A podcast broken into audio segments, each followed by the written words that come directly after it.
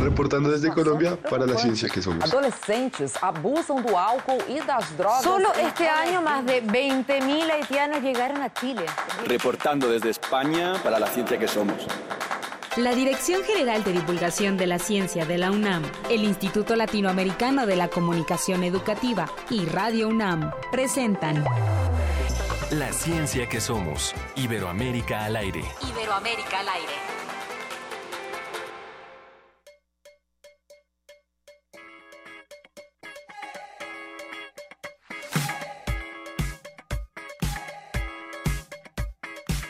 Tienes que bailar lo natural. Puedes ir bailándolo hacia afuera. Entra en el abismo musical, en un mundo demencial. Los que bailan se contentan. Llegas en la noche sideral. Caes en tu cuerpo la marea. Siento que comienzo a respirar. Queda. Por eso baila, baila, por eso gira. Arrancamos y arrancamos la ciencia que somos con este man. Estamos escuchando música colombiana, mi querida Sofía. Hola Ángel, Ángel Figueroa, buenos días a todos. Así es, estamos escuchando literal, así se llama este man. Y me estaba comentando Sus, que es nuestro parte de nuestro equipo de producción, que él estuvo en el Vive Latino de este año, aquí en México. Suena bien, suena bien y para los chavos que nos escuchan en Colombia, que es una de las de los países que se ha sumado muchísimo a este proyecto de la ciencia que somos, nos da muchísimo gusto saludar a todas las emisoras que en Colombia transmiten tanto en vivo como en, en forma diferida la ciencia que somos. Un abrazo para todos y vamos a seguir escuchando un poquito a este man. Por eso baila solo, baila siempre libre. Que nada en la vida te.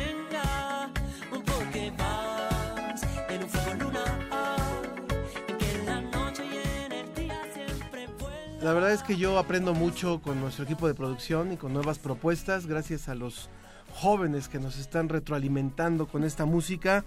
Eh, échale una visitadita en YouTube a este cantante que está de moda en Colombia, este Y- man, así, así lo encuentran. Sí, y que vamos a estar escuchando a lo largo de todo el programa también. Y aprovechando, les recuerdo las redes sociales, vamos a estar en Facebook, en La Ciencia que Somos, en Twitter como arroba Ciencia que Somos. Recuerden que también nos pueden mandar un correo a cienciaquesomos arroba gmail.com y el día de hoy vamos a estar manejando un hashtag que es comida saludable es. Muy bien, va, esto le vamos a presentar hoy.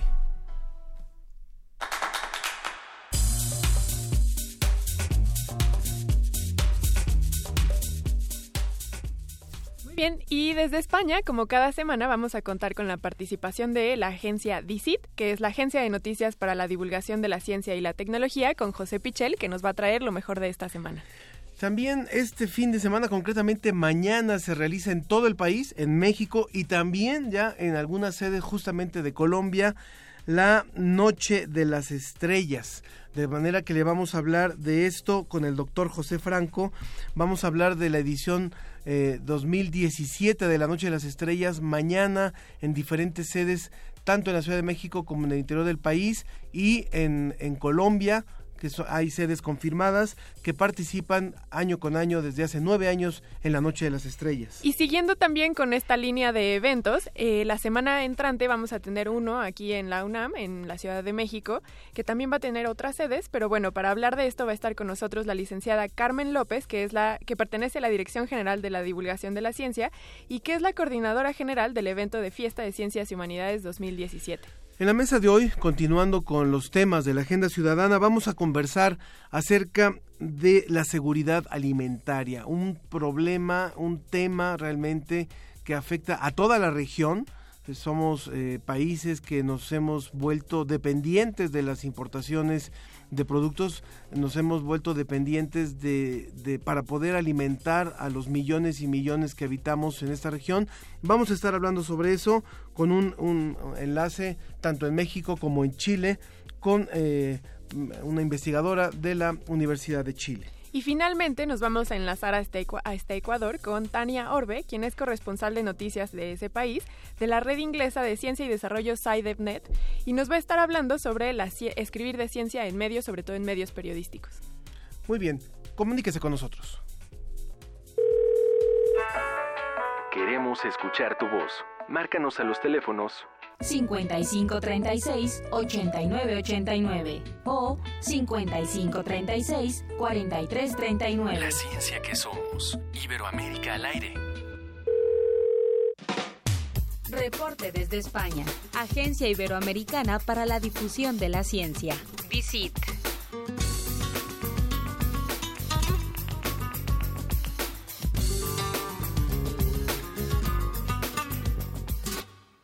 Vamos volando imaginariamente a través de las ondas hercianas y a través del teléfono hasta Salamanca, en donde ya está haciendo frío, ¿verdad, José? Hola Ángel, pues sí, hace frío. Eh, de hecho, yo estoy un poco resfriado. A lo mejor me lo notáis eh, en la voz. Estoy un poco resfriado. Y la única buena noticia es que está lloviendo aquí. Y es buena noticia porque tenemos una sequía desde hace mucho tiempo bastante fuerte aquí en España. Entonces, el hecho de que, de que llueva por fin eh, es una alegría. Que siempre en España el tema de los embalses es toda una situación, ¿verdad? Sí, eh, lo que ocurre es que llevamos pues mm, como cosa de un año eh, más o menos que, apenas llueve, están muy debajo de, su capacidad habitual y bueno, pues en algunas zonas eh, ya empieza a ser un problema serio. Y también hay un, aspecto derivado de, de, este problema de la falta de lluvia que es la contaminación en las grandes ciudades porque está digamos la atmósfera muy quieta con lo cual pues toda la contaminación que, que se produce eh, se queda en, en, las ciudades, no, no llega viento, no llegan nubes eh, y lluvia que, que, lo pueda limpiar un poco esta atmósfera, entonces en algunas grandes ciudades, Madrid, Barcelona, Valencia, empieza a ser eh, cierto problema, ¿no? Entonces el hecho de que esté lloviendo, al menos aquí en Salamanca por está lloviendo, es muy buena noticia en todos los aspectos. Bueno, pues esperemos que, que, esto sirva para finalmente para el campo y para tener un mejor ambiente por allá, aunque ya ciertamente está terminando el año y ciertamente ya el tiempo de siembra ya pasó. Pero bueno, ¿con cuántas notas vamos a, tenerte hoy, José? Bueno, pues si os parece, eh, podemos hablar de, cuatro temas como habitualmente. Eh, uno de ellos eh, me parece eh, muy curioso, nos lleva hasta Colombia y es el hecho de, bueno, como hemos comentado otras veces, la, la riqueza natural que tenemos en muchos países de Iberoamérica, pues es algo que hay que poner en valor. Y en este caso hablamos de una especie de rana que produce un antibiótico eh, muy interesante, lo produce de forma natural, eh, lo produce además eh, fabrica estas proteínas en su piel que pueden actuar como antibióticos frente a algunos microorganismos, ¿no? entonces, ¿qué es lo que pasa? Que investigadores de de la Universidad Nacional de Colombia, eh, digamos que están buscando eh, esta rana. ¿Y por qué la están buscando? Bueno, pues es una especie eh, muy curiosa, por su apariencia tiene los muslos posteriores de color naranja con café, más o menos, y lo que pasa es que con esta apariencia hay varias especies de rana y no todas producen este, este antibiótico. Los investigadores creen que este antibiótico puede tener aplicaciones médicas muy interesantes y quieren determinar exactamente cuál es la especie de rana que, eh, bueno, pues lo produce, en qué hábitats se puede encontrar, etcétera, etcétera, ¿no? Entonces lo que están haciendo es un poco una labor de prospección allí en Colombia sobre, eh, bueno, pues dónde se puede localizar esta rana y eh, de qué manera podemos eh, aprovechar el hecho de que de forma natural ella en su piel eh, produce estos antibióticos que le sirven de alguna manera para protegerse de microorganismos que le son dañinos y que también podrían tener un uso médico para la especie humana. José, estamos teniendo un poquito de problema con el audio. No sé si pudieras acercarte un poquito más al micrófono o, o si está en manos libres para poder escuchar la siguiente nota. Bueno, pues intentamos a ver si, si ahora me... Se oye mejor. ¿Ahora me podéis escuchar mejor? Sí, sí, sí, sí. Muy bien. Bueno, pues eh, la siguiente nota, eh, siguiendo un poco con el tema de, los animales, eh, también es bueno, pues bastante curiosa. Nos lleva hasta hasta Brasil. la hemos titulado "Nuevos datos sobre las relaciones simbióticas entre un tipo de hormigas que se llama Camponotini y eh, las bacterias que conviven eh, con, estas hormigas, ¿no? las hormigas, bueno, ya sabéis que es un animal muy muy curioso en, muchos aspectos, en su organización y demás.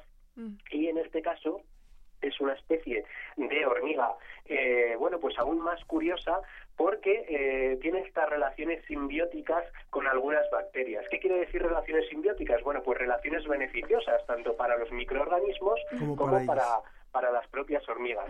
¿Qué es lo que pasa? ¿Cuál es la novedad? Bueno, se sabía hasta ahora que este tipo de esta especie de, hormigas este tipo de, hormigas pues eh, en su interior alojaban un tipo de, bacterias eh, muy muy determinado y bueno pues esto no era no era algo habitual en otras especies de hormiga pero además ahora eh, digamos que la investigación ha dado un paso más y en la revista Plus One pues eh, se ha publicado esta esta semana toda una serie de relaciones que tienen esta hormiga con eh, las bacterias, la microbiota, que es un poco como, como se denomina, que tiene eh, a, su, a su alrededor. Y además los investigadores han averiguado que distintas especies de hormigas tienen distintas especies de microbiotas. Eh, es decir, tienen, eh, bueno, pues cada una, digamos, tiene su, su comunidad particular de bacterias. Depende de qué especie estemos hablando, pues se relacionan con unas bacterias o con otras.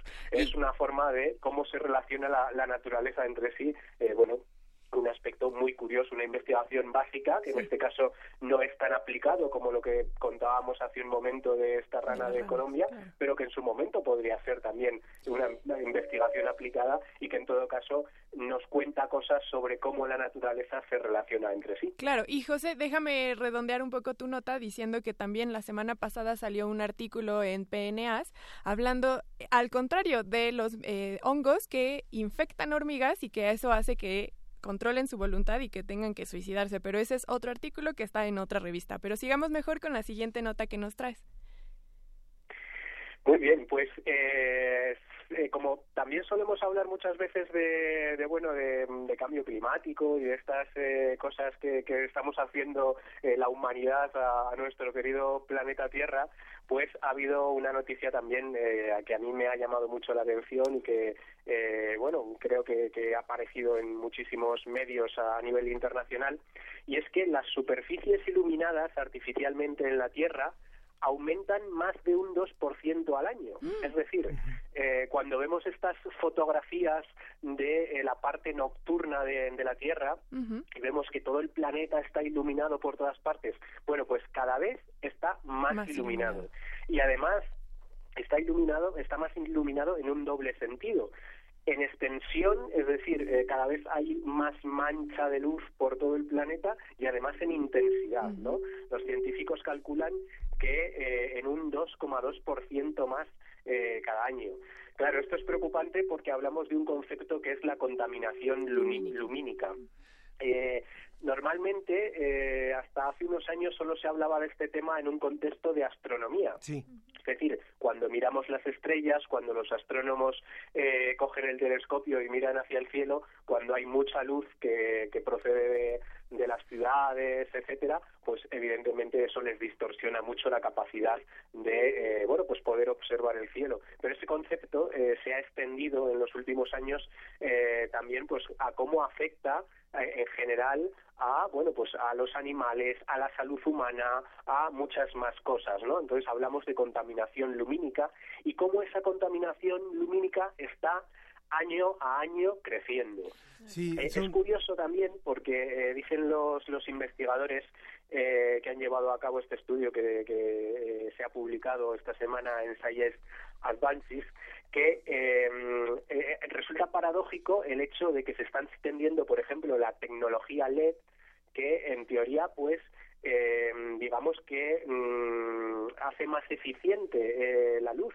Eh, entonces provoca un menor gasto lumínico, etcétera, y que precisamente cuando se está extendiendo esta tecnología, sin embargo, parece que el hecho de que sea más eficiente y más barata está haciendo que iluminemos todo más. Es un, un poco paradójico, ¿no? Por un lado es beneficioso porque hace gastar menos energía, pero por otro lado parece que nos está animando a contaminar lumínicamente todavía más el planeta, ¿no? Sobre este Con punto... lo cual, eh, bueno, pues eh, creemos que, que, es importante concienciar también sobre este tipo de contaminación. Claro. Sobre este punto y para el público que esté interesado, por ejemplo, en el caso de México y de América Latina, vale la pena recordar que hace apenas muy pocos años en Baja California fue uno de los primeros estados que asumieron una ley eh, del cielo que se le llamó, uh -huh. que es para justamente eh, poner un límite a esta mancha lumínica y a esta contaminación lumínica que, que, existe en las grandes ciudades. Si alguien le quiere echar una revisada,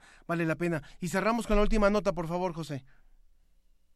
Pues sí, eh, vamos con ella. De todas formas, si me dejas eh, dar un apunte a esto que, que comentabas, sí. precisamente el estudio sobre contaminación lumínica dice que, que, en América del Sur, en Asia y en África es donde más está aumentando mm. esa contaminación lumínica y que eh, se ha estancado en los países que más contaminamos lumínicamente, que curiosamente somos Estados Unidos, Italia y España. Eh, tenemos aquí muchísima contaminación lumínica y que, bueno, al menos eh, no la estamos aumentando, se ha estancado en, en estos países. Bueno, bueno la última eh, nota que, sí. que, me gustaría comentar y es un poco eh, casi una reivindicación eh, de lo que es vuestro trabajo ahí en México a través de, de la radio y también nuestro trabajo a través de, de nuestra agencia dicit.com y es que eh, bueno a, a, se ha realizado un informe aquí en España cuyas conclusiones son que los científicos que divulgan su trabajo en los medios de comunicación obtienen un mayor reconocimiento académico y una rentabilidad económica por wow. el hecho eh, de haber eh, divulgado ese, ese trabajo. Y hay datos eh, bueno pues muy muy interesantes. Hay que decir que este estudio este informe se ha hecho en la Universidad de Granada pero estoy seguro de que es extrapolable bueno pues a cualquier eh, comunidad investigadora no sí, y hay datos muy muy interesantes. Por ejemplo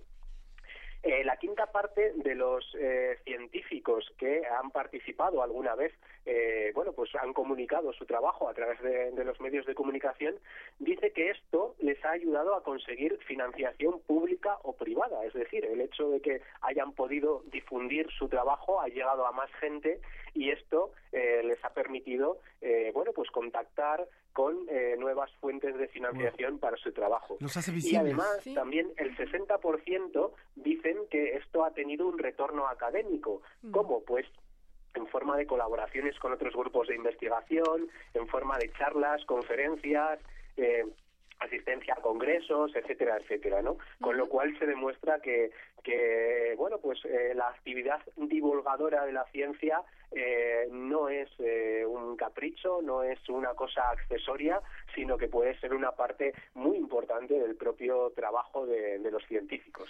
Importantísimo claro. lo que dices, José. Ojalá que nos puedas hacer llegar eh, esta investigación que se hizo para compartirla también por acá y, creo que ap apunta a una cuestión que es fundamental mientras no conozca la sociedad, mientras no conozcan los pares de los investigadores lo que están haciendo, pues no se hace visible y no hay formas de negociar. Y mientras no conozcan también los tomadores de decisiones, la investigación eh, trascendental que se está haciendo, tampoco hay forma de que se tomen decisiones para financiar desde, desde los congresos, desde quienes tienen los, quienes manejan los recursos públicos y privados. Pues sí, desde luego que desde luego que es así. Eh, este informe dice que hasta el 70% de, de los científicos dicen que divulgar su trabajo a través de los medios de comunicación le ha ayudado a mejorar su propia carrera científica. Por eso, eh, bueno, pues nosotros, eh, desde luego, eh, desde la agencia DICIT estamos también para contribuir a, a ese esfuerzo y yo invito a que cualquiera pueda entrar en nuestra eh, página claro. web pueda contactar con nosotros, eh, pueda eh, contactar a través del correo redacción arroba por ejemplo, y bueno, pues hacernos llegar sus inquietudes a la hora de, poder divulgar su trabajo, porque para ello estamos igual que, que vosotros a través de la radio, que también hacéis una magnífica labor en ese sentido. Yo sé, yo sé que este programa lo escuchan muchos investigadores también en nuestra universidad y sería muy interesante poderlos invitar a aquellos que nos estén escuchando que nos comenten sobre esto, sobre esto que estás tú diciendo, o sea, hasta dónde ellos consideran que el hacer público su trabajo, el, el divulgar el trabajo que están haciendo, eh, puede ser de utilidad para, eh, para conseguir otros recursos para hacer visible finalmente su labor. Ahora les damos el teléfono, el número telefónico para que el público se pueda comunicar y los investigadores se puedan comunicar con nosotros. Muchas gracias, José. José Pichel de la Agencia Iberoamericana para la Difusión de la Ciencia y la Tecnología. Recuerden que estas notas que nos presentó hoy las pueden encontrar en el sitio web de la agencia. José Pichel, muchas gracias hasta España y que te mejores.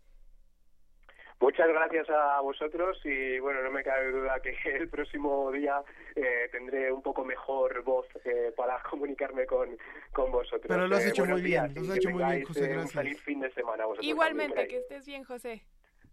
Un saludo. Hasta luego. Hasta luego. Este un...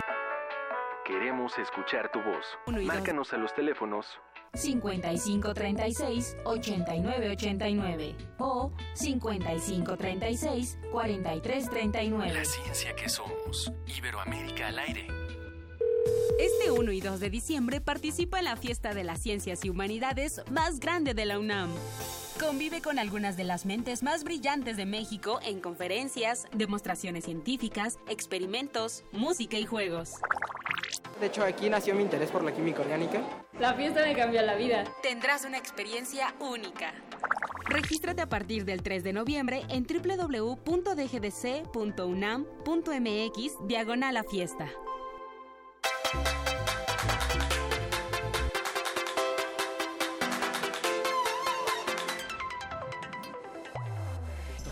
Bueno. Continuamos, continuamos en la ciencia que somos. Eh, les doy un número telefónico que les debía hace un momento para que aquellos investigadores que quieran compartir con nosotros esta pregunta que les lanzamos muy en concreto, que hasta dónde el hacer pública su, eh, sus trabajos de investigación, sus líneas de investigación, tanto con sus pares como con eh, los públicos no, no especializados, les ha servido para tener acceso a mejores recursos, a, a otras colaboraciones. Los números aquí para que nos puedan llamar son el 55 36 43 39, 55 36 43 39 y también y el 55 36 89 89 53 36 perdón. 53 36 89 55 36 89 89 bueno pues ya está aquí con nosotros Carmen López, ¿cómo estás, Carmen? Muy bien, Ángel. Es Muchas colega de la Dirección General de Divulgación de la Ciencia. Con estos fríos que nos ya nos están llegando a la Ciudad de México. Ya nos llegaron, ya nos llegaron. Se habían tardado, ¿no? Un poquito. ¿Tú eres friolenta? Eh, no. O los de San Luis son... Somos aguantadores. Son aguantadores de los climas. de pronto. bueno, está muy bien, está muy bien. Muy bien. Carmen, el día de hoy estás con nosotros porque tú eres coordinadora general de la Fiesta de Ciencias y Humanidades que año con año se realiza en Universum, pero me parece que también en otras sedes, ¿no es así? Así es. Mira, realmente en la Ciudad de México tenemos tres sedes simultáneamente. En FESIS Tacala vamos a estar el primero de diciembre y en Museo Universum y Museo de, Ciencias, en, perdón, de, la, Museo de la Luz, vamos a estar primero y dos, o sea, los dos días. Viernes y sábado de la próxima semana. Exacto, sí, ya estamos a poquitos días, pero sí también es importante mencionar que, que tenemos varias sedes al interior de la República tenemos en Mérida, tenemos en San Luis Potosí. Por supuesto. En, en 13 municipios. Eh, de, hecho, De, San Luis, Potosí. Eh, estamos también en Mérida, en Morelia, en Juriquilla. Entonces, realmente, este, ya tenemos ocho sedes en toda la República. Y en todas estas sedes las actividades son más o menos las mismas, es decir, llevan a investigadores que hablan. ¿Cuáles son las dinámicas? Cuéntanos. Sí, bueno, realmente el objetivo siempre es, se gestó esta fiesta con el objetivo de que los investigadores tuvieran este acercamiento con los chicos, con los, con los este, jóvenes tanto de bachillerato como de universidad. Y bueno, eh, pero evidentemente en algunas de las sedes es como eh, diferentes dinámicas. Por ejemplo, en Fesistacala sí es como laboratorios a puertas abiertas. Y en cambio, en Museo Universum y en Museo de la Luz sí van los, los científicos y tenemos dos formatos. Uno en foros eh, con actividades programadas, donde son charlas de 30 minutos y después como una interacción de 15 minutos donde los chicos realmente conviven con estos investigadores. Y también tenemos una gran carpa donde se aproximadamente tenemos 69 en Universum, 69 participantes. Son centros, institutos, programas universitarios, facultades que no tienen como un centro o instituto de investigación, como por ejemplo veterinaria y medicina, que están participando, psicología. Y, y aparte, este, bueno, vamos a tener transmisiones en vivo, vamos a tener, digo, la derecho de divulgación de la ciencia, nuestra dependencia, dirección de medios, van, van a tener como un recorrido de cómo se hace un programa de radio como este. Ustedes van a estar en vivo, de hecho. Y entonces, bueno, eh, tenemos como muchas facetas para que los chicos puedan vivir de cerca la ciencia. Que no es nada más de ciencia, es humanidades, o sea, va a haber de pues todo. Pues sí, las ciencias exactas, es, Sí, esto es algo como polémico. Bueno, es que aquí tienen una bióloga y entonces... No, perdón, perdón, yo siempre digo que son las ciencias duras y las ciencias maduras. Ah. Así es que, por favor, este... Sí, bueno, eh, eh, sí, es fiesta de las ciencias y las humanidades, aunque bueno, siempre decimos que son, son, las ciencias exactas y las ciencias sociales o de humanidades. Oh, muy bien. Algo, que es muy importante, algo que es muy importante decirle al público, a los chavos que nos están oyendo, a los profesores que nos están oyendo, que puedan recomendarle a sus chicos el que puedan asistir a, una, a un evento de este tipo. Es, eh, es el cuarto año que se realiza, el quinto, año ya, que se realiza esta fiesta de las ciencias y las humanidades. Es realmente una muy buena oportunidad para ambas partes, eh, no solamente para los chavos, sino también para los mismos investigadores, de socializar lo que están haciendo, de, de, de comunicar lo que están haciendo, de conversarlo de forma muy cercana. Y yo sí les puedo decir que el recorrido por el espacio donde se realiza esta fiesta vale mucho la pena en el caso, por ejemplo, del Museo Universum y en el caso, por ejemplo, del Museo de la Luz y de las otras sedes hay una serie de stands en donde se puede, se puede ver y, los investigadores llevan sus microscopios, llevan sus, sus, herramientas de trabajo, las que se pueden transportar, llevan colecciones, llevan especímenes, llevan muchas cosas para que los chavos y los asistentes y las familias tengan un, un panorama de lo que se hace en el, en el trabajo de campo, de lo que se hace en los laboratorios. Realmente eh, yo lo he experimentado, eh, mi hijo tiene siete años y a él le encanta, o sea, desde esa edad ver lo que presenta, por ejemplo, este antropología, lo que presenta las colecciones de biología. son impresionantes. hablando de biología. Sí, no, es que nosotros también, bueno, yo he estado a través del Instituto Nacional de Medicina Genómica, ya esta es una de las de los años que repetimos y nosotros llevamos el taller de extracción de ADN con fresas. Y es es, es es padrísimo ver la cara de iluminación de los niños cuando sacan este moco transparente y les dices, "Eso es el ADN de la fresa." Es que de verdad tienen esta oportunidad de primera mano acercarse a lo que es el conocimiento científico. Sí, sentirla, vivirla, conocer a estos investigadores que de pronto pueden ser el autor de sus libros, pero que ya los están viviendo, viendo y conociendo de cerca. Bueno, así, así es nuestro eslogan, conociendo al investigador de cerquita, ¿no? Entonces, eh, como dices, Ángel, eh, mm, en esta ocasión otra vez Universum eh, nos va a apoyar con talleres para niños, un poquito atendiendo a, la petición de que sí van muchas familias, o sea, si es para chavos, si es para que conozcan la investigación, todo este, este potencial de nuestros grandes investigadores de la UNAM, que mis respetos, pero también los chavitos desde chiquitos tenemos un grupo que es Niños a la Ciencia, que se llama SAMA, son impresionantemente... es, se apasionan por la ciencia y transmiten eso. Entonces los niños al ver todos estos experimentos, demostraciones, no, bueno, pues ya son nuestros nuestros futuros científicos, ¿no? De alguna forma. Genera vocación en los niños, pero también en los papás, ¿eh? Luego los papás son también muy curiosos y se acercan y, oye, ¿y cómo hiciste esto? Y entonces puedo reproducirlo en casa. ¿Y dónde más puedes obtener información? Yo, le quisiera hacer una convocatoria a todas las emisoras que nos están escuchando, a todas las universidades que nos están escuchando y que lo hacen de forma eh, en vivo o lo hacen de forma diferida.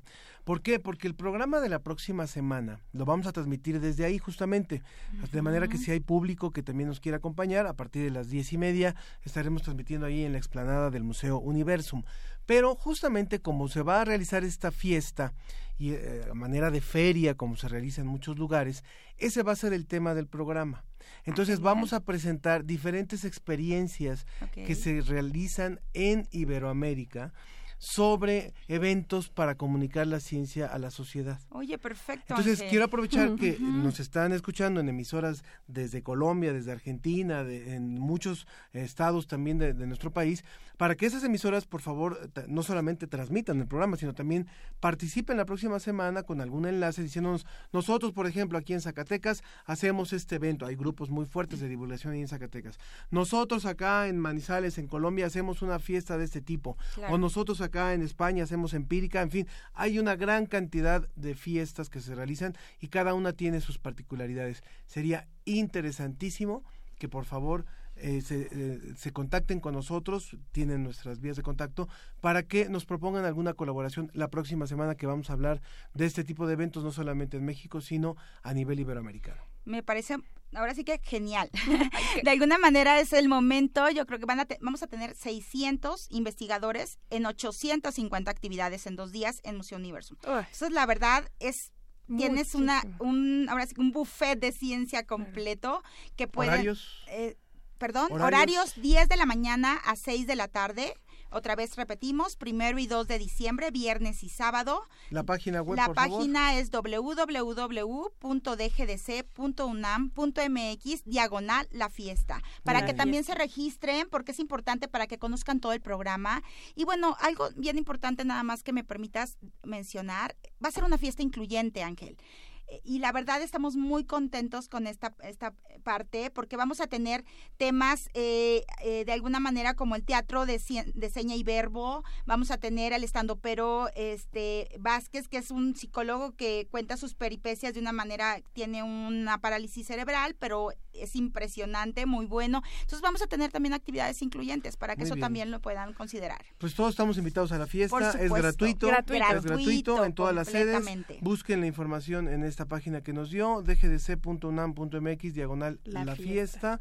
Y, la, y la próxima semana nos vemos allá, los que quieran ir y síganos en nuestras redes. Muy bien. Hashtag la fiesta es ¿Te gusta la música colombiana? Sí, obvio. ¿Conocías, ¿Conoces a este man? Pero lo puedo conocer ahora. Ahora te lo vamos a presentar. vamos a escuchar el distractor y regresamos con más aquí en La Ciencia que Somos.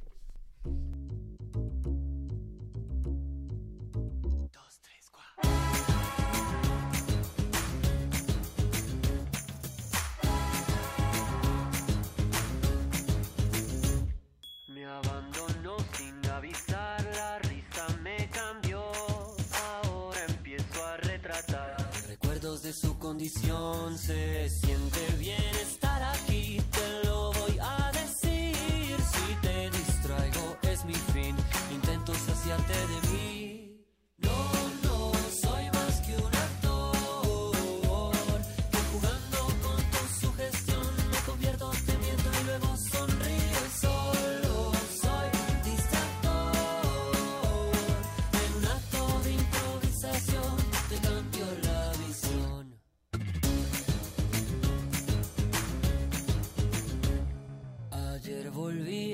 bar donde te conocí. Pensaba en lo que yo sentí mientras me mirabas a mí. Luego pensé en lo que se fue y en lo que me nació. Morar en otra dimensión, tentarte con esta canción.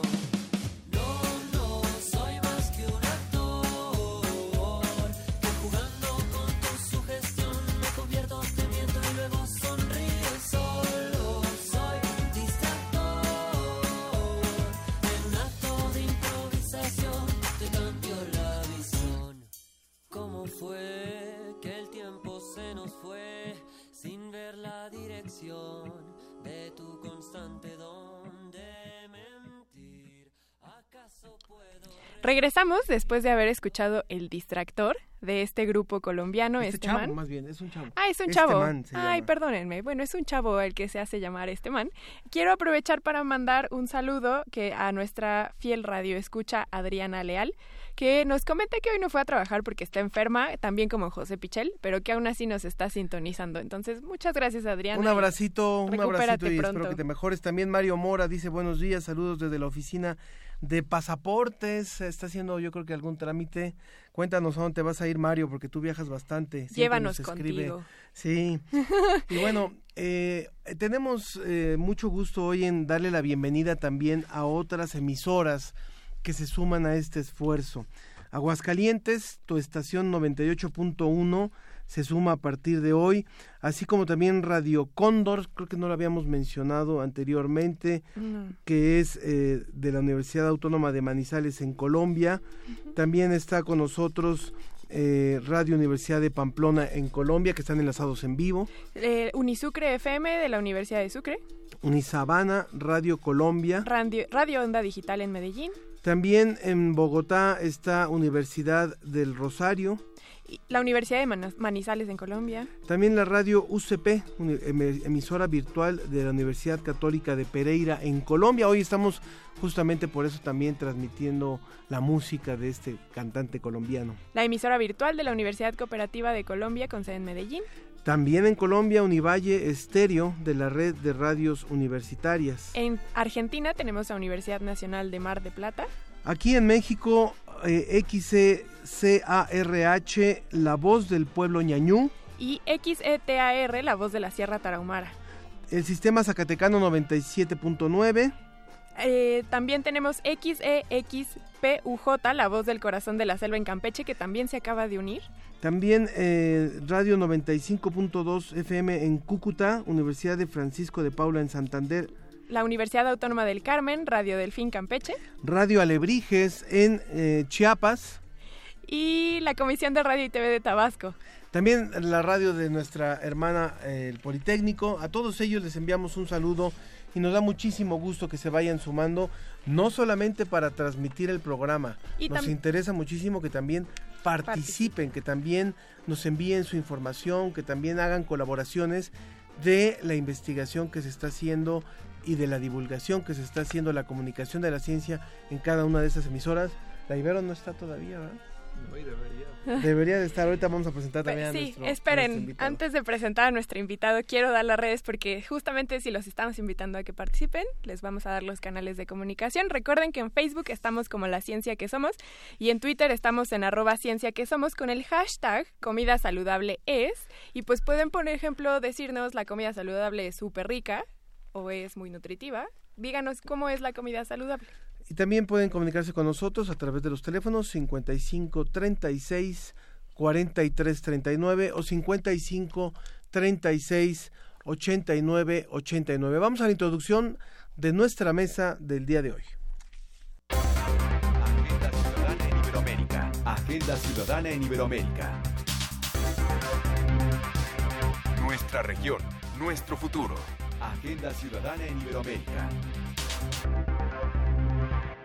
El hambre y la obesidad tienen la misma causa, la inseguridad alimentaria. La producción de alimentos se ha incrementado en los últimos 25 años. Sin embargo, 791 millones de personas sufren hambre crónica en el mundo, situación que se agrava por el desperdicio de alimentos. En el otro extremo, principalmente en las áreas urbanas, aumenta el porcentaje de personas con sobrepeso, obesidad, hipertensión o diabetes, por el cambio de hábitos alimenticios y el consumo excesivo de alimentos con escaso valor nutrimental.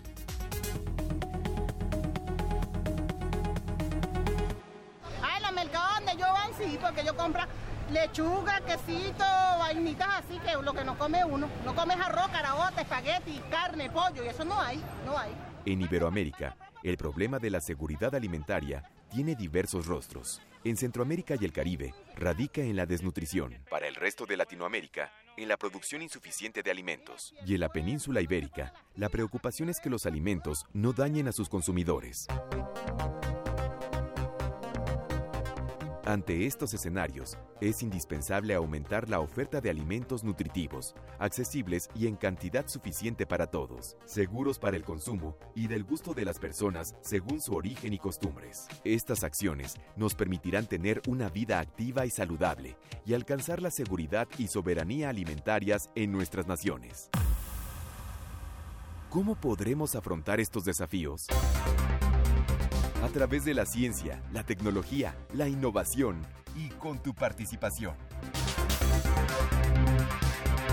Agenda Ciudadana en Iberoamérica. Nuestra región, nuestro futuro.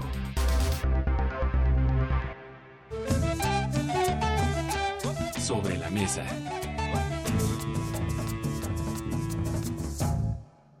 Recuerden ustedes que está abierta esta consulta pública, perdón, que es la Agenda Iberoamericana de Ciencia, Tecnología e Innovación. Pueden entrar a la página que es agendaiberoamericana.org diagonal México.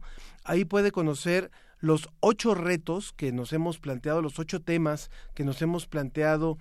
México es el primer país que encabeza esta consulta, que después se irá replicando en otros países de la región, pero México ya está haciendo esta consulta que fue parte de lo que decidieron eh, en la cumbre de jefes de Estado que se decidió hace ya dos años, tres años ya aquí cuando se realizó en México y se ratificó hace dos cuando se realizó justamente en Colombia y ahí puede emitir su opinión, puede darle una clasificación a los retos que se presentan sobre los ocho temas que se están abordando. Uno de ellos es el de seguridad alimentaria y por eso nos da mucho gusto darle la bienvenida a nuestros participantes en esta mesa. Primero, de forma presencial, el maestro Javier Larragoiti. Sí, él es egresado de la licenciatura de Ingeniería Química por la Universidad Iberoamericana, aquí en México, y es experto en Ingeniería Bioquímica. Hola, Javier. Hola, ¿qué tal? Mucho gusto. Además, hablamos de ti hace muy poco en este programa. ¿Ah, sí? Sí, el programa pasado saliste en una cápsula. Porque justamente es de los ganadores de este, de este reconocimiento de MIT. Entonces vamos a hablar con él acerca de lo que ha sido su propuesta, justamente que tiene que ver con alimentación. A través de la vía telefónica le damos la bienvenida también a la doctora Amanda Galvez. Ella es profesora e investigadora de la Facultad de Química y fue hace algunos años coordinadora del Programa Universitario de Alimentos. Mi querida Amanda, ¿cómo estás? Muy buenas, muy buenos días. Buenos días, muy bien, gracias. Gracias por la invitación. Muchas gracias. por estar aquí con nosotros. Y también el día de hoy vamos a tener a una tercera participante, quien es la licenciada Mitocaya, Sofía Martínez. Ella es profesora asistente en el Departamento de Economía Agraria de la Facultad de Ciencias Agronómicas de la Universidad de Chile y en el Instituto de Estudios Internacionales de la misma Casa de Estudios. También la recibimos hoy porque va a estar con nosotros dando su punto de vista como especialista en política agraria. Buenos días, licenciada, ¿cómo está? Hola, buenos días, ¿cómo están? Muchas gracias por la invitación. Saludos hasta allá, hasta Chile. Y bueno, yo quisiera empezar primero con las damas, si nos permites tantito, eh, Javier, porque, eh, bueno, en la cápsula de introducción hablábamos someramente de lo que está ocurriendo en nuestra región. Tenemos grandes contrastes. Por un lado, no se ha podido erradicar el problema del desabasto y del, y del hambre en, en la región. Y por otro lado, tenemos problemas de una mala alimentación y de un consumo de alimentos que no tiene nada que ver con nuestra historia. Amanda, si quisieras por favor darnos un primer comentario sobre este punto. Sí, esta es una paradoja. Eh, por un lado hay cifras en donde tenemos que hay menos familias en pobreza. Desafortunadamente se les ha tratado de involucrar en un sistema monetarizado que pues no, sencillamente no cuadra con el modo de vida de muchas de las familias rurales de nuestro país por lo menos, y yo me imagino que será una cosa similar en, Latinoamérica, eh, porque entonces se ha ido menospreciando poco a poquito el trabajo diario de las milpas, es decir, estas uh, eh, puertos familiares, y entonces eh, ellas, estas familias mismas tratan de entrar, digamos, a zonas en donde, pues lo que se tiene que hacer es tener dinero para poder comprar, y normalmente lo que se compran son alimentos procesados. Entonces, desafortunadamente, estas familias que anteriormente cultivaban sus propias verduras y frutas, pues ahora ya no las están abandonando por otras razones también, no solamente la monetarización, sino también porque ha habido una enorme migración de los de los varones de la casa y finalmente las mujeres pues tienen que ponerse a trabajar y no pueden atender como antes atendían estos huertos familiares. Así que eh, de alguna manera a nosotros nos interesa revalorizar muchos de estos alimentos. Eh, y en el caso de Latinoamérica y en una visión un poco más extendida, ¿cuál sería desde su perspectiva, licenciada Sofía, la situación en este sentido? con muchas cosas señaladas por, por Amanda en el sentido de que ha habido un, un, cambio muy importante en los hábitos alimentarios en los últimos años. Acá en Chile es algo que también ha, ha sucedido fuertemente y es cierto que se ha virado hacia el consumo cada vez más acentuado de alimentos que podríamos llamar ultraprocesados que poco o nada tienen que ver con la dieta tradicional de, de, de nuestro país y veo que esto esto está extendido en toda América Latina, entonces de nuestros países, y que, y que dejan atrás eh, ciertas tradiciones que estaban ligadas fundamentalmente a la agricultura familiar. Entonces nosotros también acá tenemos algunas políticas que están tratando de rescatar esos alimentos tradicionales, patrimoniales, porque muchas veces... ¿Cómo cuáles, serían, ¿Cuáles serían, Sofía? Mira, yo de hecho he, he dirigido algunos proyectos en ese sentido uno de ellos tratábamos de rescatar el vinagre de manzana, producido con manzana eh, sin ningún tipo de, de tratamiento en, en, el sur de Chile. Y hay otros muchos proyectos en ese sentido, apoyados por distintas instituciones públicas, por ejemplo, para el rescate de, eh, de ciertos eh, eh, productos hortofrutícolas tradicionales, como la alcayota, como los productos eh, silvestres, como la rosa mosqueta, es decir, ciertos eh, productos que son autóctonos nuestros y que no y que a veces el desconocimiento de la gente de cómo prepararlos. Y yo en ese sentido quisiera hacerles una pregunta que hice en la mesa de la semana pasada, pero que ahorita que estamos aprovechando que estamos hablando con una especialista en política agraria quisiera hacer.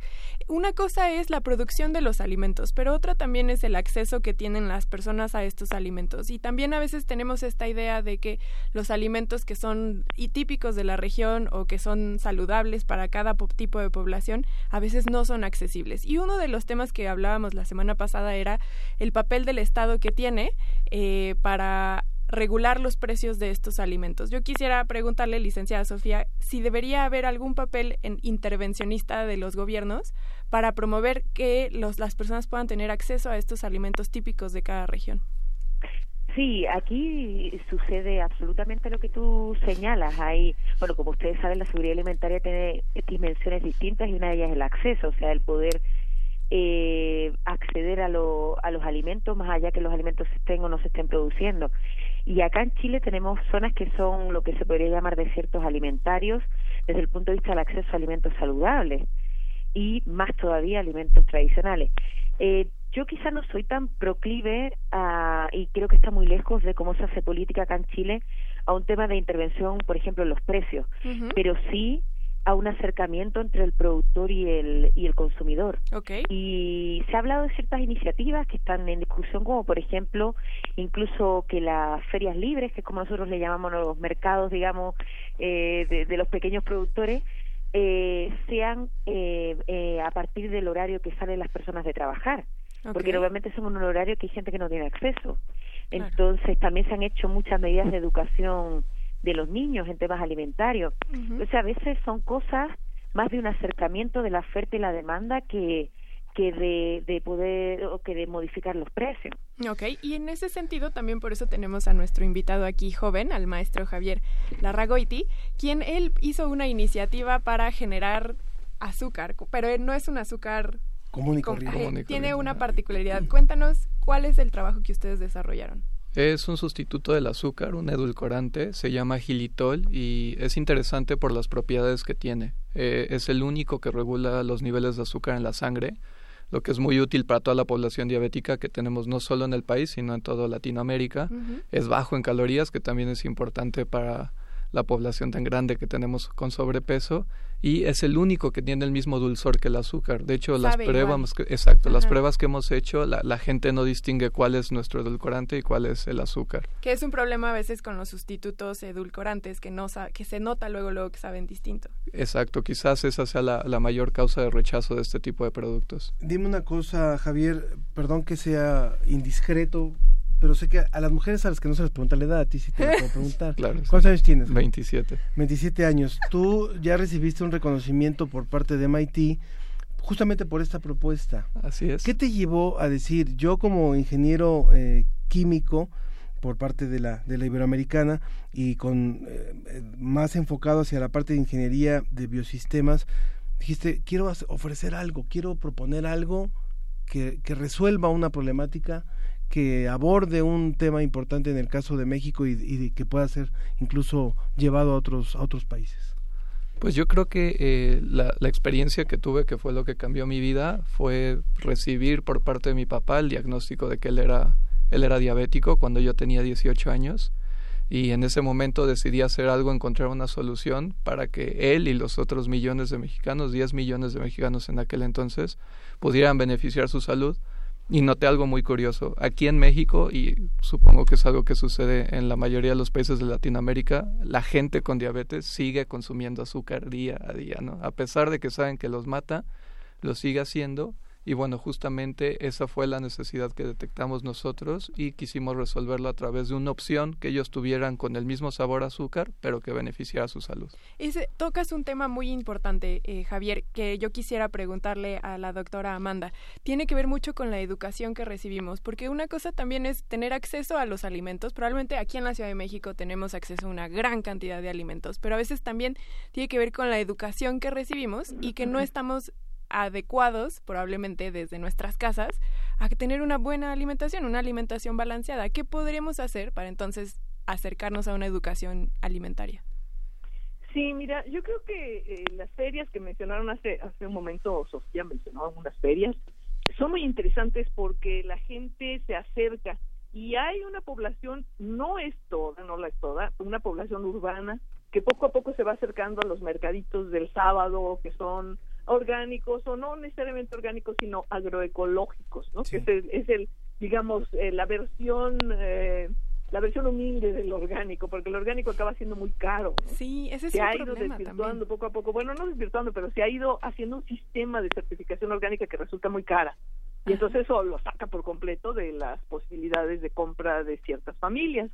Pero por otro lado está lo, lo, agroecológico, que son personas humildes que probablemente tengan en su tierra pues pocas posibilidades de aplicar agroquímicos y por lo tanto resultan resultan saludables sus productos, ¿no? Porque en el caso en el caso de México podemos hablar de productos alimenticios propios de la región como es el nopal, el, el amaranto, eh... enorme cantidad, ¿sabes? La, la Conavio nos habla alrededor de 500, entre 500, 300 y 500 especies.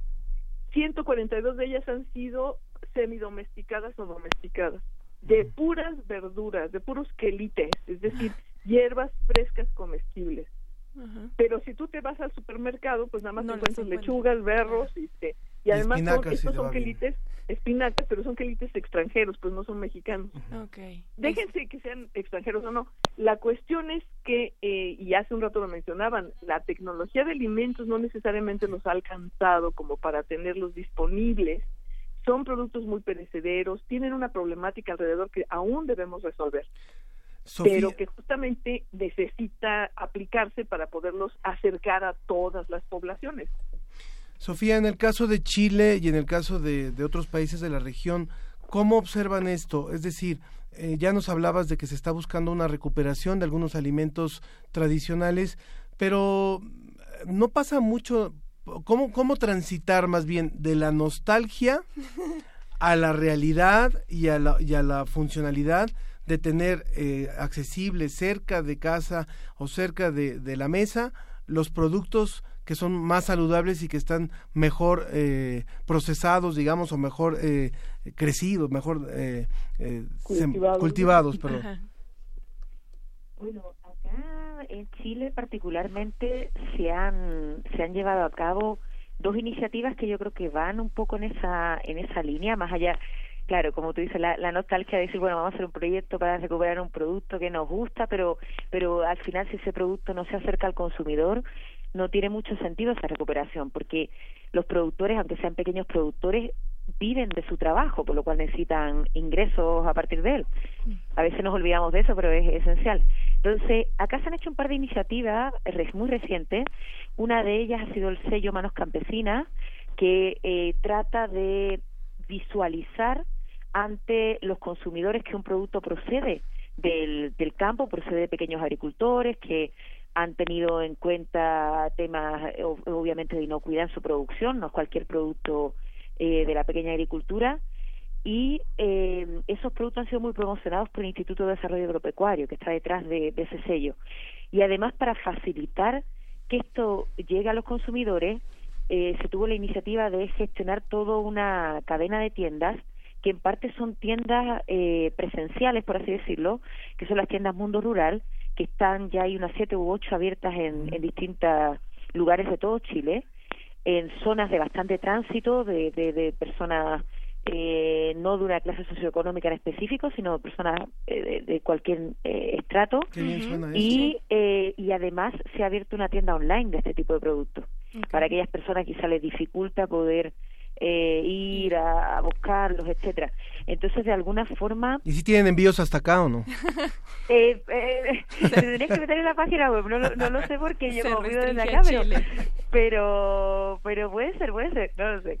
Pero, pero entonces, claro, de todas formas, eh, es interesante esa, esa pregunta porque lo que se ha hecho es tratar de que la tienda online, por ejemplo, hay muchos productos eh, que no son tan perecederos, porque sería muy difícil con productos más frescos. Entonces ahí se ha hecho todo un estudio de hecho, eh, en el sello Manos Campesinas yo tuve el honor de participar y en esta parte colegas muy queridos míos participaron y se hicieron todo un estudio de ver qué productos encajaban en cada fórmula.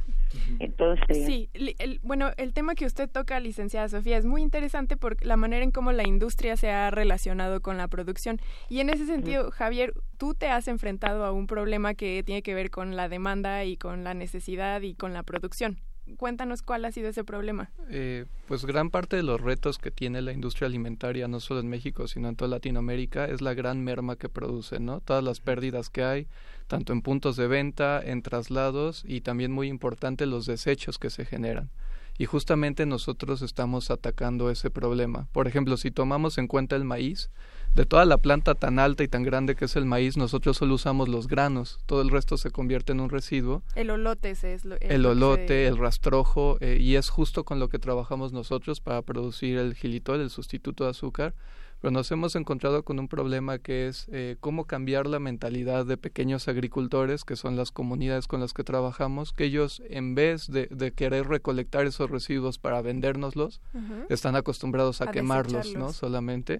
Y esa quema es, es un problema grave de contaminación, tan solo el 40% del dióxido de carbono que emitimos en México proviene de esa práctica. ¡Wow! ¡Qué interesante! Entonces, eh, justo creo que es uno de los retos, ¿no? Hacer una producción sustentable de alimentos desde desde el momento de cosecha, ya sean orgánicos o con ayuda de, agroquímicos, los, los, residuos que eso genera y también todas las mermas que se tienen en el camino. Y ese es un problema, perdón Ángel, de producción, pero también te enfrentas a un problema con la industria.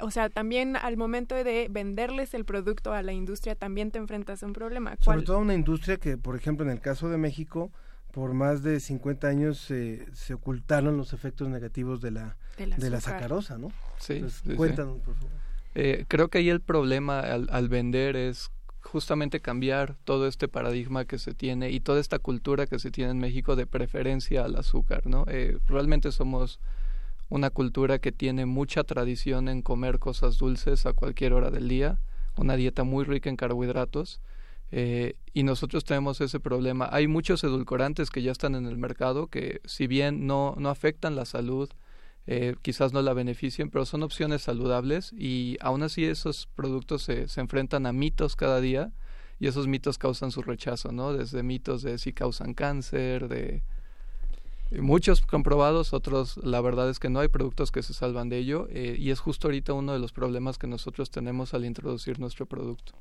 Tenemos algunos comentarios del público, en particular la compa, la compa Perita, que ahorita fue un poco cruel con nosotros, nos mandó una foto eh, atendiendo al hashtag que decía, comida saludable es esto que estoy almorzando. Ah. y manda una foto de unos tacos con opales con queso, o sea, a las 12 del día, por favor, compa Perita. Tenemos hambre. Tenemos hambre, pero muchas gracias por participar. Y en cambio, Gaby Frank es mucho más amorosa con nosotros o amoroso y nos dice que, que, que, bien que difundimos de la ciencia de manera clara y acertada, dice que le parece un gran programa, no se lo pierde y nos manda un gran abrazo a todo el equipo de producción y también incluimos a los invitados el día de hoy. Hay algo que es muy importante poder conversar con, eh, con Amanda, con Sofía, con Javier. O sea, creo que cuando hablamos de seguridad alimentaria estamos hablando de muchísimos intereses. Estamos hablando de países que a lo mejor en su momento, cuando la población era menor en cantidad, eh, podían ser medianamente autosuficientes en cuestión de su abasto. Estamos hablando de cómo se le ha cambiado la vocación al campo y cómo eh, tierras que antiguamente eran de cultivo para consumo ahora se han transformado y ya no ya no hay esa preocupación, está impera más la preocupación del mercado. Estamos hablando de intereses que han llenado los supermercados de productos que que no son los que tradicionalmente consumíamos y que han transformado transformado de gran manera la forma en la que comemos, o sea, a la tía a lo mejor ya no te ya no te tocó Javier conocer la papaya amarilla. ¿No? Es naranja. Ahora es naranja la papaya. ¿Usted, ¿Ustedes conocieron la papaya amarilla, los de producción? ¿No? ¿En, algún momento fue amarilla? por favor, díganles, ayúdenme.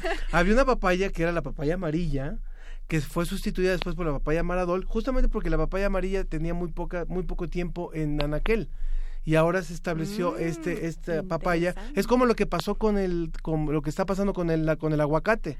El aguacate anteriormente era el criollo este de, de o el palta como le llaman ustedes allá en Chile que mm. era de, de, esta cáscara suave que también se puede comer. Y el, el aguacate has vino a transformar porque tiene otro tiempo de, duración en anaquel etcétera. Entonces para redondear perdón nada más a Amanda a Sofía y a Javier. O sea cómo poder desde la ciencia eh, seguir impulsando el que nos demos cuenta de lo que estamos haciendo con nuestro campo y con nuestro estómago. Sofía, Amanda, por favor, Amanda. ¿Con quién comenzamos? Amanda, Sí, eh, pues mira, nosotros tenemos un grupo interdisciplinario que justamente el día 4 de diciembre vamos a tener el, evento científico de cierre del proyecto en el, en el auditorio del CEICH, ahí en la Torre de Humanidades de la UNAM. Eh, la cuestión es esta, nosotros conjuntamos 17 personas, 17 líderes de, investigación, tanto del área social como del área científica dura, digamos, porque nos interesaba mucho revalorizar eh, especies de quelites de estas hierbas tiernas comestibles. Y nos, yo me di cuenta que tengo el Dream Team, son fantásticos todos, incluimos ahí a laboratorios como los de, de Héctor Burges en el Instituto Nacional de la Nutrición, y como de Rupert Tamayo en la Facultad de Medicina, pero en el Hospital General. Y hemos encontrado virtudes interesantísimas en tres quelites que estudiamos, nada más porque si no, no podíamos con, con ellos. Pero eh, una de las cosas más importantes es este estudio social acerca de su eh, presencia en la dieta y nos dimos cuenta de que la gente que aún los conserva en los sitios donde se cultivan o donde se colectan, porque algunas de estas plantas solo se colectan y por lo tanto son muy vulnerables al cambio climático y a los cambios económicos, eh, eh, algo que nos interesa muchísimo es que estas personas eh, puedan transitar hacia el que puedan seguir vendiendo sus productos con seguridad es decir, que la gente los siga demandando. Entonces yo creo que aquí el consumidor tiene un papel enorme mm. y desde las ciencias, pues nosotros lo que hemos hecho es revalorizarlos técnicamente, científicamente, pero también socialmente. Y una de las de las eh, respuestas es que tenemos que seguirle comprando a esos pequeños agricultores. Entonces tenemos que seguir yendo al tianguis, pero a buscar a los marchantes que vendan y a los mercados. cosas que traigan de su tierra. Entonces esas señoras que ponen su guacalito de madera con cinco jitomatitos, a esas señoras hay que comprarles porque justamente una una virtud más de estos productos es que son de la biodiversidad que no que no está dominada por el supermercado, porque el supermercado quiere homogeneidad y la biodiversidad pues es diversa y por lo tanto va en contra de la economía neoliberal o la economía moderna, si ustedes quieren ver, porque los supermercados lo que buscan es uniformidad. Claro. Y justamente la diversidad es lo contrario. Claro. Es como lo que pasa con los, los, mameyes, los mameyes que compra uno en el súper son nunca maduran, siempre fueron nunca maduran. O sea, son pues es terrible. Y, la gente no debería comprar jamás mameyes en el supermercado, pero hay que sensibilizar a este consumidor eh, urbano para que entonces busque eh, el preparar sus alimentos a base de alimentos que vienen de pues de las proximidades finalmente porque son pequeños agricultores que se acercan, en el caso de la Ciudad de México, se acercan a los centros de población, pero pues vienen de Xochimilco, del Milpalta, de las áreas que todavía tienen eh, agricultura. Y, Entonces, claro. es, hay que conservarlos, pero nosotros tenemos que demandarlo. Claro. Y en, en, licenciada Sofía, ¿cuál es el contexto que usted tiene en Chile en este sentido del campo y la producción? Bueno, eh, acá eh, un, un, punto que marcó muy fuertemente cómo se produce hoy día en Chile es eh, el desarrollo de las exportaciones. Chile se ha afanado mucho en convertirse en potencia agroalimentaria, pero mirando hacia eh, los mercados internacionales, fundamentalmente Unión Europea, Estados Unidos. Entonces, eh, en, durante un par de décadas, yo te diría, incluso más tiempo, ese era el objetivo incluso de los pequeños productores, poder estar dentro de ese circuito de la exportación.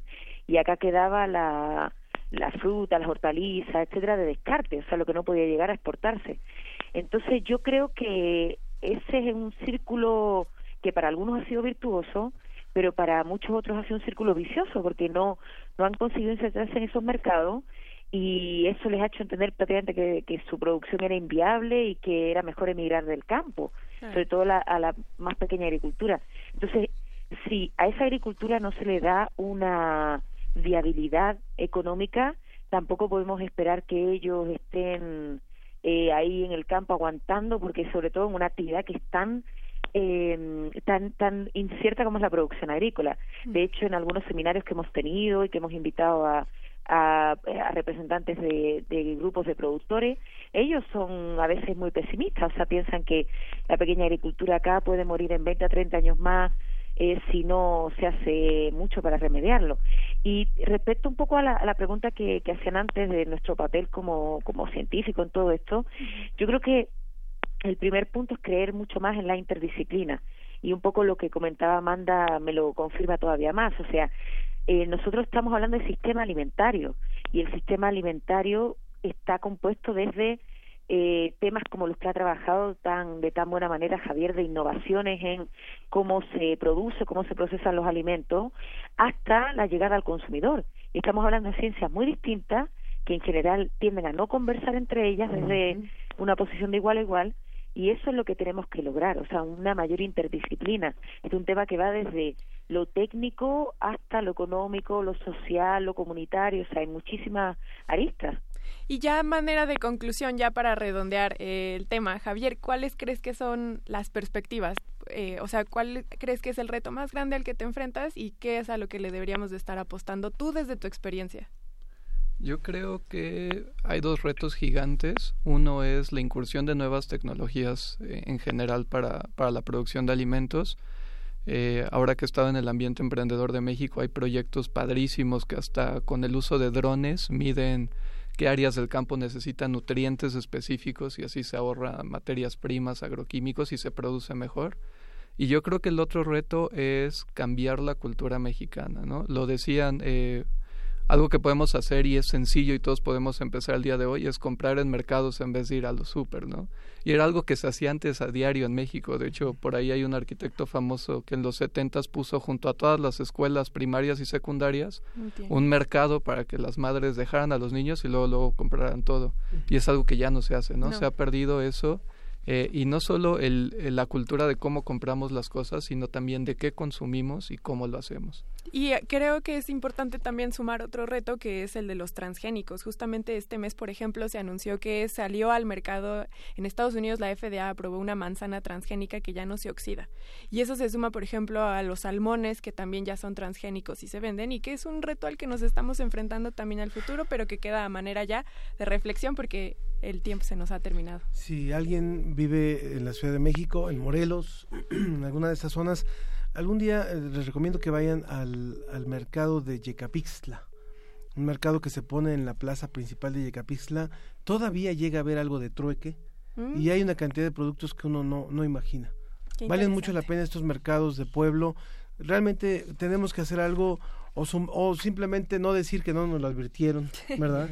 no decir que no lo sabíamos y simplemente pues hacer todas nuestras compras en el supermercado y comer y comer cualquier cosa que, que se nos que nos ponen en el supermercado.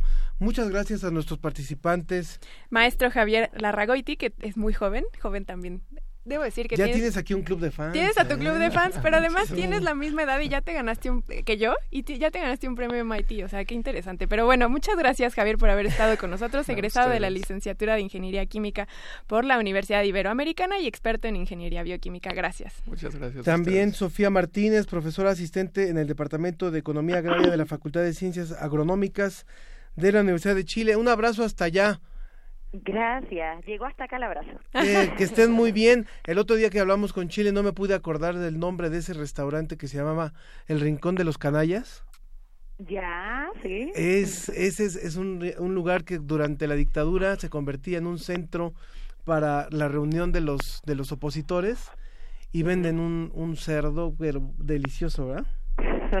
es un lugar famosísimo allá en, Chile. Y finalmente la doctora Amanda Galvez, quien es profesora e investigadora de la Facultad de Química, también le agradecemos mucho su presencia.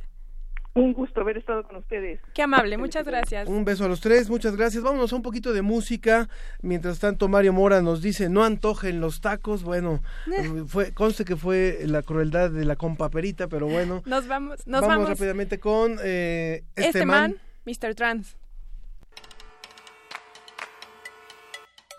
En un mundo real de caos y maldad, la vida se te vuelve sentencia. La masa es tan cruel con el que fluye bien, por eso hay que volverse un poco trans. Mr. Trans, trans, trans te va a hacer bailar, bailar con su fluir, te puede contagiar. Elegante siempre está, los problemas los verá con su actitud, todo puede cambiar.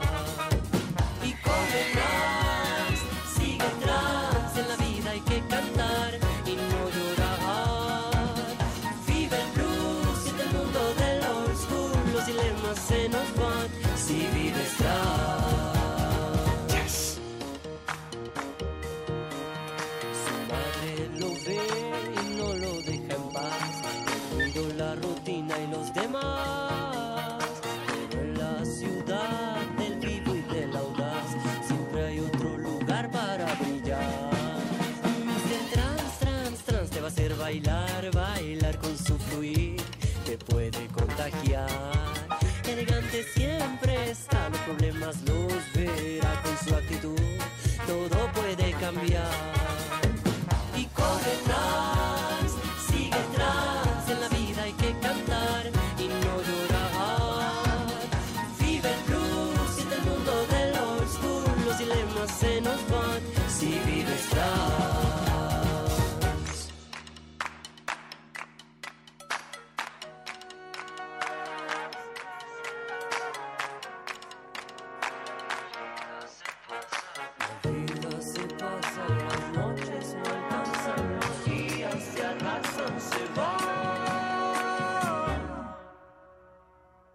Señor Trans. Mr. Trans, Trans, Trans te va a hacer bailar, bailar con su fluir, te puede contagiar. Elegante siempre está, los problemas los verá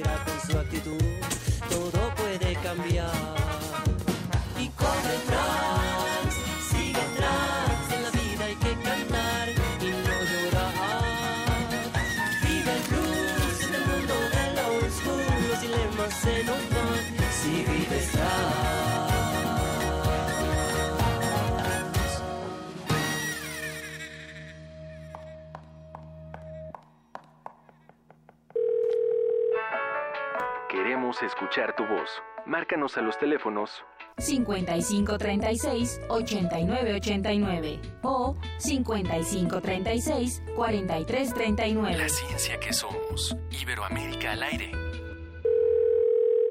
Quiero decirle al público que nos está escuchando que justamente en la página de Facebook de Gilinat con, con X, X-I-L-I-N-A-T, Gilinat, pueden encontrar este nuevo producto que, que ha desarrollado eh, Javier junto con otros colaboradores y que es este edulcorante hecho o este endulzante hecho a partir del, del maíz y que no contiene eh, que tiene realmente un sabor similar al azúcar, es lo más parecido al azúcar y que ha ido creciendo a partir también de este reconocimiento que le hizo MIT en este proyecto de jóvenes investigadores menores de 35 años. Bueno, él se voló la barda, tiene 27. Sí, tiene 27. Pero bueno, también nos contaba que hace entregas a mayoreo o menudeo. Entonces, si ustedes quieren que les lleven a su casa, pueden contactarlos y que les entreguen un paquete de, de este producto.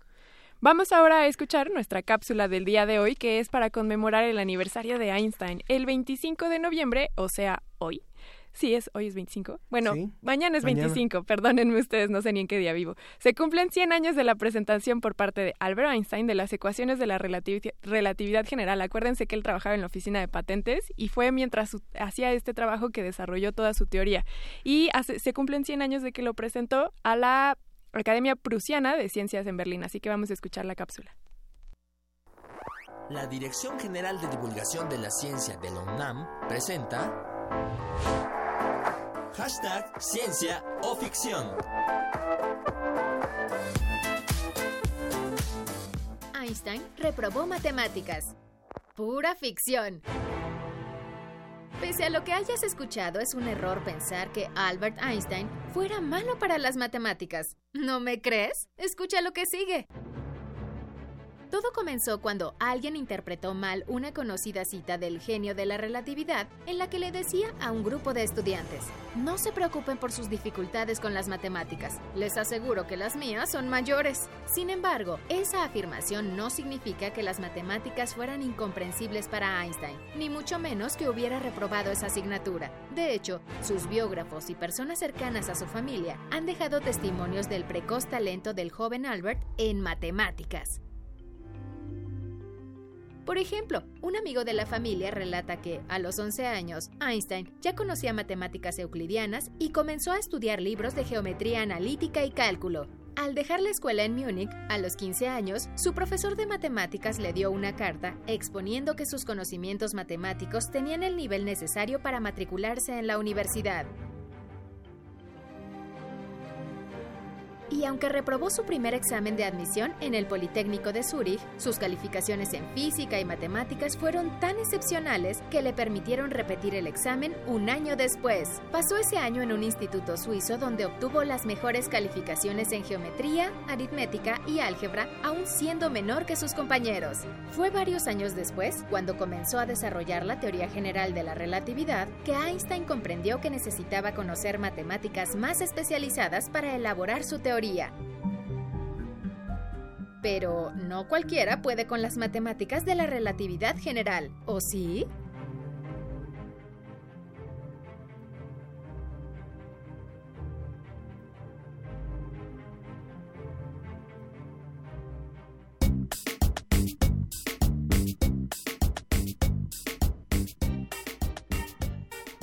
Continuamos en la ciencia que somos. Interesante, 100 años de relatividad. Eh, se celebran mañana 100 años de que este joven que nunca realmente tuvo problemas con las matemáticas. No. Presentó esta propuesta. De hecho, yo hace aproximadamente tres años tuve la oportunidad de entrevistar a un ganador de la medalla Fields, que es el equivalente al premio Nobel, pero eh, solamente es para los matemáticos. Y yo le preguntaba, me parecía una pregunta tonta, pero que no quise dejar pasar si a él le costaba trabajo las matemáticas. Y me decía, pero por supuesto que son difíciles las matemáticas, son muy complicadas. Hasta para alguien que se ganó la medalla Fields son difíciles. Pero bueno, vamos a pasar a las preguntas, perdón, a los comentarios de nuestra audiencia. Nos escribe, nos llama Mari Carmen desde Aguascalientes. Muchas gracias, Mari Carmen Figueroa. Nos dice que le da mucho gusto que en Aguascalientes se hayan sumado a la transición, a la transmisión de nuestro programa. Muchas gracias. También Gaby Frank, Gaby, Gaby Frank dice, tienen razón, los mercados son parte de nuestra cultura, de nuestras raíces. Ya hay una variedad de colores y olores y sabores exquisitos.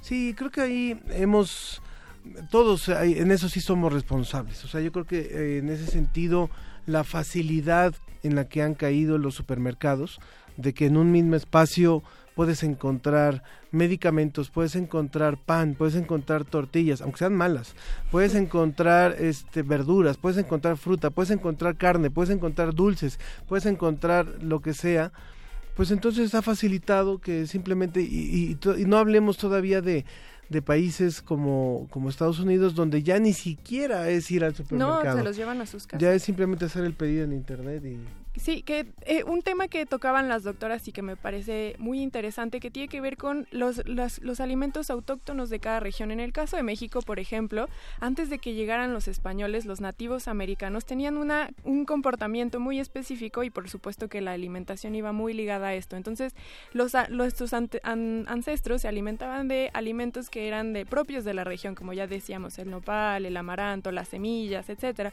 Llegan los españoles y traen consigo los embutidos traen consigo el pan, traen otro tipo de alimentos que modifican nuestra dieta y eso hace entonces que también choque con nuestra constitución, no solamente cultural y social, sino incluso genética. Nosotros tenemos genes que son específicos para tener niveles eh, determinados de colesterol bueno, que es el HDL, y cuando cambia toda esta dieta, eh, también tenemos distinciones en la manera en cómo metabolizamos los, el colesterol bueno y el malo, y entonces eso también explica un poco por qué hay estos niveles de obesidad en el país. Pues algo que, que realmente vale la pena reflexionar, no nos quedemos nada más con información, vayamos a la acción. Y bueno, eh, hablemos de otro tema, vayámonos de la alimentación eh, vayamos de la alimentación a la, alimentación de la, del espíritu, diría yo. Vamos a las estrellas. Pepe Franco, eh, el doctor José Franco, quien es coordinador del Foro Consultivo Científico y Tecnológico, que además es uno de los grandes impulsores de una actividad que mañana se celebra en todo el país y fuera del país, la Noche de las Estrellas. ¿Cómo estás, Pepe?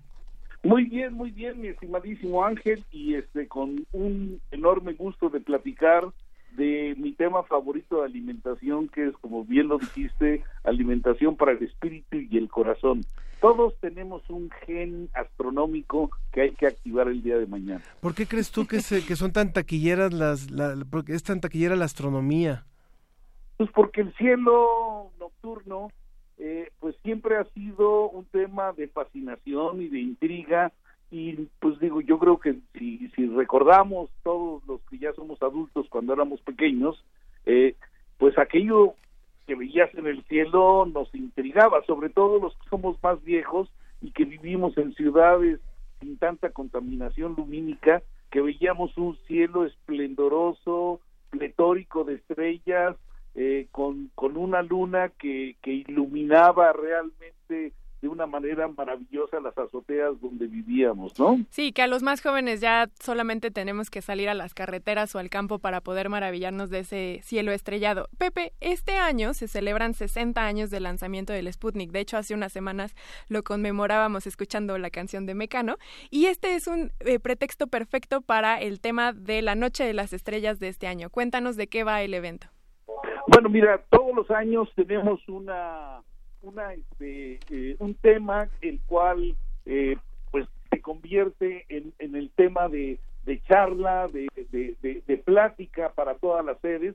Eh, este año tenemos 100 sedes distribuidas por toda la República y en esas sedes, pues el tema este año va a ser el, la revolución que ha tenido nuestra sociedad y nuestra vida gracias a la conquista del espacio, cómo han cambiado todas las cosas. Entonces, pues vamos a tener, además de los astrónomos, tanto profesionales como aficionados que siempre están, vamos a tener eh, físicos, geofísicos, personas eh, expertas en el desarrollo espacial que seguramente van a responder muchas de las preguntas que todo el público tiene. A los niños les encanta el espacio, eh, yo cuando era pequeño y seguramente tú también, Sofía, y tú también, Ángel, queríamos ser astronautas. Y bueno, pues este, eh, podemos serlo en la imaginación, pero los chicos del día de hoy yo creo que van a tener posibilidades mayores de poder viajar al espacio. Eh, Pepe, también sería importante hablar de cómo el proyecto de la Noche de las Estrellas, que inició hace nueve años, que está bastante consolidado como una de las actividades de divulgación científica más importantes a nivel nacional. Ya ha trascendido también fuera de México y también habrá algunas sedes fuera del país. Cuéntanos, por favor. Así es. Eh, este año tenemos dos sedes en Colombia eh, que van a estar hermanadas con la Noche de las Estrellas aquí en México. O sea que tenemos 100 sedes nacionales distribuidas de norte a sur y de este a oeste de nuestro país y además dos sedes en Colombia. Pero creo que es también importante subrayar que desde que nació la Noche de las Estrellas, nació internacional. Lo hicimos en complicidad, en colaboración con Francia eh, y, todos los años hemos tenido esta complicidad con, con Francia. Además, a lo largo de estos eh, eh, de estas ocho ediciones anteriores, hemos estado en Puerto Rico, hemos estado en China, hemos estado en Costa Rica, en Brasil, en Argentina y por supuesto que en Colombia. Colombia es la que ha mantenido una relación con nosotros de más años. En todas las demás, este, en todos los demás países lo, hemos hecho eh, por por un año únicamente. Pero bueno, pues esto muestra el gran interés que hay en todo el mundo por tener una fiesta astronómica que nos permita acercarnos no solamente a la poesía y, a la música que representa el cielo, sino también al desarrollo científico y tecnológico que se ha desarrollado a través de él. Y si quisiéramos participar, Pepe, ¿qué tenemos que hacer? Bueno, primero abrigarse muy bien porque está, está bueno el frío. Así es que bufanda, gorros, guantes, sobre todo a los a los pequeños para que no se nos enfermen y vayan a alguna de todas las 100 sedes que tenemos distribuidas eh, en, toda la República. El evento es totalmente gratuito. En, eh, en las islas de Ciudad Universitaria, pues vamos a, a, iniciar alrededor del mediodía y va a haber, este, pues muchísimas, muchísimas carpas con eh, muchísima actividad, incluso además de la parte espacial y la parte astronómica, vamos a tener ciencia, arte, tecnología y vamos a tener, por ejemplo, a unos expertos en astronomía maya hablándonos pues de los viajes este, intergalácticos que hicieron nuestros antepasados eh, para crear toda esa mitología maravillosa que nos dejaron nuestras culturas originarias. También va a estar el planetario Luis Enrique Erro, que tiene un Sputnik, tiene una una no una réplica sino ¿Un original? sí cuando hicieron los Sputniks obviamente cuando lanza uno estas cosas pues algo puede ir mal se puede caer puede explotar puede destruirse por alguna situación. Entonces hicieron cinco Sputniks. El primero que lanzaron fue exitoso. Se quedaron con cuatro y uno de ellos la ex Unión Soviética se lo obsequió a México en particular al Instituto Politécnico Nacional y lo pueden ver en el planetario Luis Enrique Erro. Entonces, este, pues es, es un atractivo muy padre. En el caso de Universum, tenemos rocas lunares que también son únicas en toda Latinoamérica. Entonces, tenemos un Sputnik en el Poli y rocas lunares en la UNAM. Y, y muchos lunáticos, este, como Por yo, todos lados. dispuestos a empujar esto. Pues muchas gracias, Pepe. Voy a decir la página para todo el público que quiera consultar las sedes. Este programa es transmitido a diferentes partes del país e incluso fuera del país.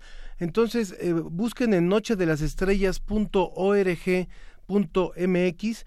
Ahí pueden encontrar las sedes y el programa de actividades que ocurrirá mañana, mañana sábado que será la Noche de las Estrellas 2017, que está dedicado justamente a estos primeros 60 años de la exploración espacial, Pepe. Sí, puedo decir un pequeño secretito, bueno, que no es secreto. Venga. puedo, decir un chiste. Queda nada más aquí entre tú y nosotros. pero, Ángel Figueroa es de los pioneros, ha colaborado con nosotros desde el principio, ha sido pues un impulsor maravilloso. Así es que muchísimas gracias, no solo por la entrevista, Ángel, sino por haber estado y, sé que vas a seguir estando durante los próximos años en esto. Un abrazo muy cariñoso, Pepe. Adiós. Igualmente. Muchísimas gracias, José Franco, coordinador del Foro Consultivo Científico y Tecnológico. Y de esta forma nos vamos yendo, nos vamos yendo ya de la ciencia que somos. Chelly dice felicidades por el programa. Ojalá hagan cápsulas para niños. Hay muchos que van a la escuela en la tarde. Y además, además, el último viernes de cada mes no van a la escuela. De hecho, la próxima semana creo que es cuando la SEP va a, a, dar la capacitación para los maestros, ya lo han anunciado. Los invitamos a todos los niños a que vayan allá a los, al Museo Universum, al Museo de la Luz, a las diferentes sedes de la Fiesta de las Ciencias. Nosotros vamos a estar transmitiendo desde el Museo Universum. Así que si hay niños, vamos a estar encantados les vamos a poner a que hablen con nosotros en el programa. Muy bien, pues estuvieron con nosotros en la producción Susana Trejo y Janet Silva, en la musicalización y redes sociales María José Ramírez, asistente de producción Edwin Ramos, en la operación técnica estuvo el día de, de hoy José de Jesús Silva, muchas gracias, y en la producción general Claudia Ogesto. Nos vamos con la música de este man, Otro Planeta. Ángel Figueroa, muchísimas gracias. Sofía, que estés muy bien. Y recuerden, mañana Noche de las Estrellas y el próximo viernes nos vemos allá en la Fiesta de las Ciencias y de las Humanidades. Adiós. Un abrazo a todo Iberoamérica. Buena semana. Tanto que me das, tanto que lo veo, porque no soy uno más. En tus ojos leo que no tengo que posar para que me entiendas.